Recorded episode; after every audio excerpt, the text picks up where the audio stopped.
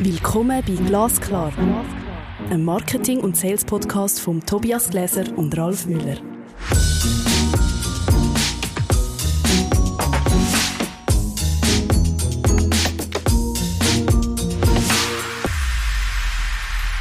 Willkommen, Ralf, bei der Episode 9. Tobias, so weit haben wir es schon gebracht. Ich würde sagen, wir widmen uns ganz im Thema Relevanz heute. Was ist denn wichtig, wie wir denken und handeln? Wir tun uns schon länger mit dem Thema Relevanz auseinandersetzen. Was ist denn Relevanz oder was hat Relevanz für eine Relevanz für Unternehmen? Also meiner Ansicht nach ist Relevanz alles, was für mich und mein Leben unverzichtbar ist. Und das kann man auf unternehmerischer Ebene natürlich weiterdenken. Warum ist denn das Thema Relevanz oder warum müssen Unternehmen das auf die Agenda nehmen? Oder warum müssen sich Unternehmen zunehmend mit der Thematik Relevanz auseinandersetzen? Ist schon Teil deiner Frage gewesen, ja. nämlich das Warum. Mhm. Das Warum ich als Unternehmen existiere. Mhm. Diese grundsätzliche Frage, wenn ich die beantwortet bekomme, dann habe ich ähm, die Möglichkeit, ein Feld zu besetzen, ein unternehmerisch auch ein Feld zu besetzen, das mir in der Zukunft relativ viele Vorteile gibt. Es gibt Beispiele dafür. Also wenn ich in der Zone von der Relevanz bin, dann habe ich einen Marketingvorteil. Ja, ich weiß nämlich, warum Menschen meine Produkte kaufen und warum ich sie herstelle. Also es wird eigentlich zu einem Entscheidungskriterium für eine Kundin oder Kunden, ob sie bei mir kaufen oder nicht kaufen. Was muss ich denn als Unternehmen tun, um möglichst in dieser Zone der Relevanz zu bleiben oder wenn ich nicht drin bin, dort reinzukommen? Was sind da deine Erfahrungen? Ich glaube, ich muss zuallererst die richtigen Fragen stellen und ähm, ist so ein bisschen Marketing-Latein, das gebe ich zu, aber der Golden Circle ist, glaube ich, tatsächlich noch relativ wichtig. Ich glaube, das macht Sinn, den mal vorzustellen. Genau, im Zentrum Circle. vom äh, Golden Circle steht nämlich die Frage des Warum. Warum existiere ich? Warum existiert mein Unternehmen? Danach kommt das Wie und dann kommt erst das Was. Und es bedeutet eigentlich, dass ich nicht Computer baue, um Computer bauen zu wollen, sondern ich möchte ein höheres Ziel erreichen. Ein Ziel, was zum Beispiel heißt, Menschen bei der Bewältigung alltäglicher Herausforderungen zu helfen. Also was Unternehmen wahrscheinlich oft falsch machen, also das erlebe ich oder sehe ich immer wieder im Alltag, dass man die Argumentationskette oder, oder Verkaufsgespräch übers Was führt, anstatt übers Warum. Aber dass hinter dran nochmal ein Problem liegt, dass man eigentlich das Warum gar nicht kennt. Wie finde ich denn das Warum genau raus? Oder, oder was sind da Vorgehensweisen, wenn ich das als Unternehmen überhaupt kann entdecken ich denke mal, das ähm, ist mit Fragen, mit Fragen fängt es an und ähm, mit der Zeit und dem Raum, dem ich, den ich dieser Frage einfach auch widmen sollte. Ich kann dir jetzt kein Rezept bieten, wie man an das Warum kommt. Ich kann aber mir vorstellen, wie man die richtigen Fragen stellt, letztendlich dieses Warum zu haben. Gibt es da ein paar Beispielfragen, wo du findest, das sind so äh, oder äh, äh Orientierung in der Fragestellung? Also es geht, man kann jetzt zum Beispiel eine Antwort geben, die angewandt ist. Also wenn du jetzt so jemanden wie Elon Musk fragst, warum er denn eigentlich die Dinge tut, die er tut, dann könnte man sagen, das Warum, sein Warum, Elektroautos zu bauen, ist die Welt ein bisschen besser zu machen, ein bisschen umweltfreundlicher zu gestalten.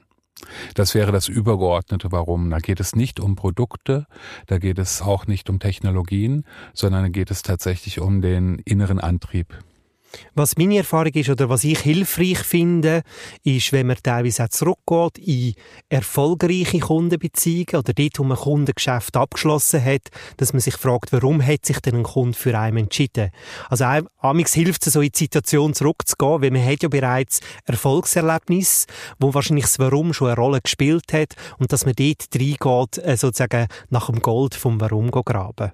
Das ist bestimmt ein guter Weg. Wobei man wahrscheinlich auch sehr unterschiedliche Antworten erhält. Was ich auch sehr spannend finde, ist die Unterscheidung vom Warum oder von der Relevanz über das eigentliche Angebot versus über Kommunikation. Also ich kann kommunikativ relevant sein oder ich kann im eigentlichen Produkt oder in der Dienstleistungserbringung in der, in der Zone von der Relevanz sein. Und was sicher, also was meine Empfehlung ist, logischerweise möglichst im, in der Zone beim Produkt, in der Zone vom, von der Relevanz zu sein. Und wenn ich das aber noch kommunikativ relevant kann aufbauen oder, oder überzeugend argumentieren, dann bin ich eigentlich doppelt kräftig, würde ich sagen. Ja, also ähm, die kommunikative Relevanz ist sicherlich nochmal eine Idee, ähm, die eigentliche Relevanz, also das eigentliche Warum zu übersetzen in einen Leitgedanken, der dann auch langfristig funktioniert. Ja, zum Beispiel anders denken ja. eines bekannten Herstellers. Ja. Think different. Mhm. Wir haben ähm, in der Vorbesprechung auch über das Thema Empathie geredet, oder? Ähm, also ich glaube, dass man in der Zone von der Relevanz bleibt oder als Unternehmen mit den Leistungen relevant bleibt, braucht es eine Empathie. Also das heißt, ich muss Kunden verstehen, ich muss wissen, wo sind ihre Bedürfnisse, wo gibt es Bedarf und dann brauche ich nachfolgend auch eine Innovationskraft, um die entsprechenden Bedürfnisse und den Bedarf auch abzudecken. Also ich glaube, es ist ganz wichtig, näher am Markt zu sein, näher an der Kundin am Kund, Folgeschlüsse können ziehen und dann aber auch wieder die, die Kraft, sich können weiterzuentwickeln in der Leistungserbringung oder in der Produktentwicklung. Genau, das wollte ich sagen. Beobachtung und Empathie ist sicherlich ein wichtiger äh, Schlüssel, um auch Marktentwicklung zu prägen. Und um die prägen zu können, muss ich sie voraussehen. Das heißt, ich muss schauen, ob es für eine Lösung die jetzt am Markt kaufbar ist, die ich jetzt am Markt erhalten kann, nicht möglicherweise eine neue, eine bessere Lösung gibt, um dasselbe Problem zu lösen.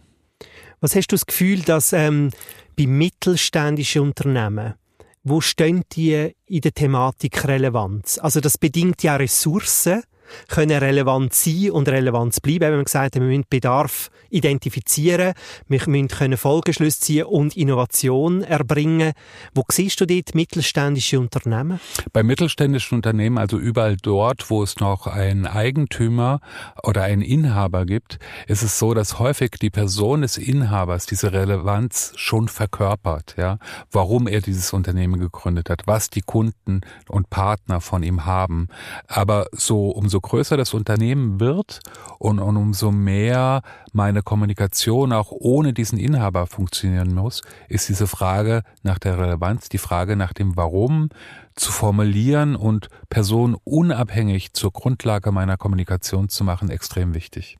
Also das heißt eigentlich im Folgeschluss, je größeren Organisation, desto systematischer muss ich sozusagen das Warum führen, identifizieren und die Umsetzung steuern. Ja. Kann man das so sagen? Wenn es mit Größe zu tun hat, ist es natürlich auch ähm, eine Entlastung für den Inhaber, wenn er nicht immer wieder persönlich präsent sein muss und dieses Warum verkörpern muss. Ja, wenn er dieses Warum erstens an seine Mitarbeitenden weitergibt, aber auf der anderen Seite auch ohne persönliche Assistenz praktisch in der Kommunikation ablesbar ist. Kann sich denn so ein Warum auch verändern? Ja, selbstverständlich. Es kann sich im Laufe der Zeit verändern, aber wahrscheinlich nicht grundlegend. Also einfach so eine inkrementelle Veränderung, also eine leichte iterative Veränderung, aber eigentlich nicht im Grundsatz. Also das Ziel vom Warum oder auch der Mission, oder? Also in der Unternehmensführung reden wir da auch von der Mission, ähm, die kann sich leicht verändern über Zeit, aber wahrscheinlich nicht im Kern oder grundlegend, weil wenn sie, wenn sie sich grundlegend verändert, dann würde ich sagen, ist man fast ein neues Unternehmen. Wahrscheinlich ist das so, ja. Ich glaube, was, was wir auch merken oder, oder was sich auch verändert, dass Kooperationen zunehmende Relevanz bekommen. Also das heißt, dass ich, um in der Zone von der Relevanz zu bleiben, wenn wir das so nennen können, auch Partnerschaften in der Leistungserbringung immer mehr brauche. Also dass ich auch relevante Partner brauche, wo mir helfen, in der Zone von der Relevanz zu bleiben. Macht das Sinn? Ich glaube, wenn ähm, ich Partner habe, die den Gedanken der Relevanz oder die Relevanz hinter meinem eigenen Handeln verstehen und teilen können, du ein wesentlich leichteres Spiel hast, mit ihnen wirklich zu kooperieren, weil das eine gemeinsame Basis darstellt, ein gemeinsames Ziel, dem sich dann beide verpflichtet fühlen. Und das ist eine andere Basis von Kooperation, als wenn ich, ähm, naja, Geschäfte, Geschäfte machen, nur Geschäfte machen will, sage ich jetzt einfach mal. Wir sind ja vor, was ist das, zwei Jahren miteinander auf einer Digital Safari in Berlin gewesen.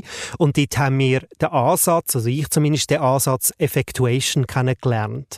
Und gerade im, im Thema Partnerschaften sagt Effectuation ähm, Folgendes, dass man nicht gezielt nach irgendwelchen Partnern suchen, die irgendwie ein weiteres Teil im, im ganzen Puzzle sind oder müssen erfüllen, sondern dass man eigentlich mit etablierten Geschäftsbeziehungen, wo man hat, wo man es vielleicht auch miteinander am gleichen Strang zieht, überlegt, wie können wir neue Produkte oder neue Leistungen entwickeln oder auch weiterentwickeln, um in der Zone von der Relevanz zu sein.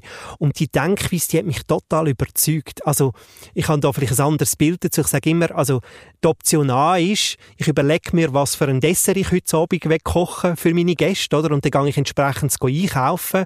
Es gibt dann aber vielleicht äh, einen Misserfolg, weil ich den Dessert noch nie gemacht habe. Oder ich gehe in den Kühlschrank und sage, hey, du hast irgendeinen Quark und noch irgendwelche Gutzli und so weiter. Was könnte ich aus dem für ein Dessert machen? Also es ist eine andere Betrachtung auf Partnerschaften. Und ich glaube, gerade wenn man Partner hat, wo man ein gemeinsames Verständnis für eine Mission hat, also wo man ein, vielleicht ein vergleichbares oder ein ergänzendes Warum hat, dass man unglaublich schlagkräftig wird und ich glaube auch noch stärker in der Zone Relevanz verankert bleibt. Es ist ja wahrscheinlich so, dass ich Kompetenzen, die in meinem Unternehmen zur Verfügung stehen, nochmal versuche anders einzusetzen. Und es gibt ja Beispiele in der Geschichte, wo das hervorragend funktioniert hat. Wahrscheinlich hat es damit zu tun, dass es einfacher ist, in der Kernkompetenz immer wieder die Relevanz zu finden als in weiter entfernten Kompetenzen. Also, dass wahrscheinlich Kraft aus der Kernkompetenz zu schöpfen und dort drin auch relevant gegenüber dem Kunden und, oder der Kundin zu sein. Wenn man dort wirkliche Kompetenz hat, kann man sich auch vielleicht durch die Spezialisierung auch unterscheiden, als wenn man in ein Nebenfeld geht und man nicht gleich stark aufgestellt ist. Ich würde das für ein mittelständisches Unternehmen auf jeden Fall so unterschreiben wollen. Wenn du aber einen sehr, sehr hohen und sehr großen Anspruch formulierst, ja, kann das natürlich ganz auch alles sein. Also immer wieder diese Apple-Geschichte mit dem Think Different und sie haben mittlerweile sehr, sehr viele sehr erfolgreiche Produkte auf den Markt gebracht, die im Prinzip eine Lösung für ein Bedürfnis angeboten hat, die es so bis zu diesem Zeitpunkt nicht gab. Es geht wesentlich weiter über das Produkt hinaus eigentlich die Philosophie, die dahinter steckt. Und in diesem Fall ist es so, dass es wirklich groß angelegt ist. Und das bedeutet, es ist dann egal, ob ich ein iPod, ein Smartphone oder ein, Person, ein PC baue. Aber wahrscheinlich hat schon auch mit, mit Ressourcen zu tun. Also wenn ich so die radikale Innovation gehe, also ganz neue Sachen entwickle, das braucht nicht nur Manpower, das braucht auch finanzielle Ressourcen, aber wahrscheinlich macht es Sinn, gerade für das mittelständische Unternehmen zuerst in der Kernkompetenz inkrementelle Innovation anzustreben, also wirklich kleine Innovationen im Kerngeschäft und nicht ganz so radikal in neue Geschäftsfelder einzusteigen. Da sind wir bei einem ganz neuen Thema, nämlich der radikalen und der inkrementellen Innovation. Aber es ist natürlich spannend, weil es gibt Verknüpfungspunkte, ja. Also wenn mein Warum sehr breit angelegt ist, dann lässt es eigentlich beide Arten von, von äh, Innovation zu. Genau, und dann ist die Frage, mache ich selber oder erbringe ich die Leistung in Partnerschaften? Genau. Was hat Relevanz mit Marketing zu tun? Oder wie können wir den Bogen noch schliessen zum, zum Thema Marketing und Verkauf? Naja, letztendlich ist es so, dass der Kunde ähm, ja dasselbe, denselben Prozess nachvollzieht. Er fragt sich, was ist für mein Leben relevant? Und wenn er in dem Produkt, was ich herstelle oder der Dienstleistung, die ich anbiete, eine Lösung findet, dann ähm, deckt sich die Relevanz, die er vorausschaut oder die er sich wünscht, mit der Relevanz, die ich als Unternehmen anbiete. Und das ist natürlich eine ganz andere Form von Kundenbindung, als wenn ich nur in Anführungsstrichen ein Produkt erfolgreich verkauft habe. Dieser Kunde bleibt mir relativ oder wesentlich länger erhalten zum Beispiel. Also das heißt, Relevanz bedeutet eigentlich ein idealer Kundenfit, also Angebot und Kunde ist ein super Match in dem Sinn. Und wenn man es vielleicht so in das typische Angebot- und Nachfragemodell setzen, bei abnehmendem Angebot und zunehmender Nachfrage befinde ich mich automatisch in der ultimativen Relevanz, oder? Also wenn es erhöhte Nachfrage gibt und das Angebot eher knapp ist, dann bin ich relevant, dann gibt's, rennt man oder, oder sucht man nach dem Angebot und, und dann habe ich natürlich eine andere Ausgangslage in der Vermarktung. Ja. Ralf, in der Episode 10 reden wir über eine andere Wunderwaffe. Also Relevanz ist definitiv eine Wunderwaffe, wenn ich mich in dieser Zone bewege, aber auch Stories oder Storytelling ist eine Wunderwaffe. Das nächste Mal reden wir über die Kraft von Geschichten erzählen. Ich freue mich drauf. Und Tobias. ich mich erst. das ist Glasklar. Ein Marketing- und Sales-Podcast von Tobias Gläser und Ralf Müller.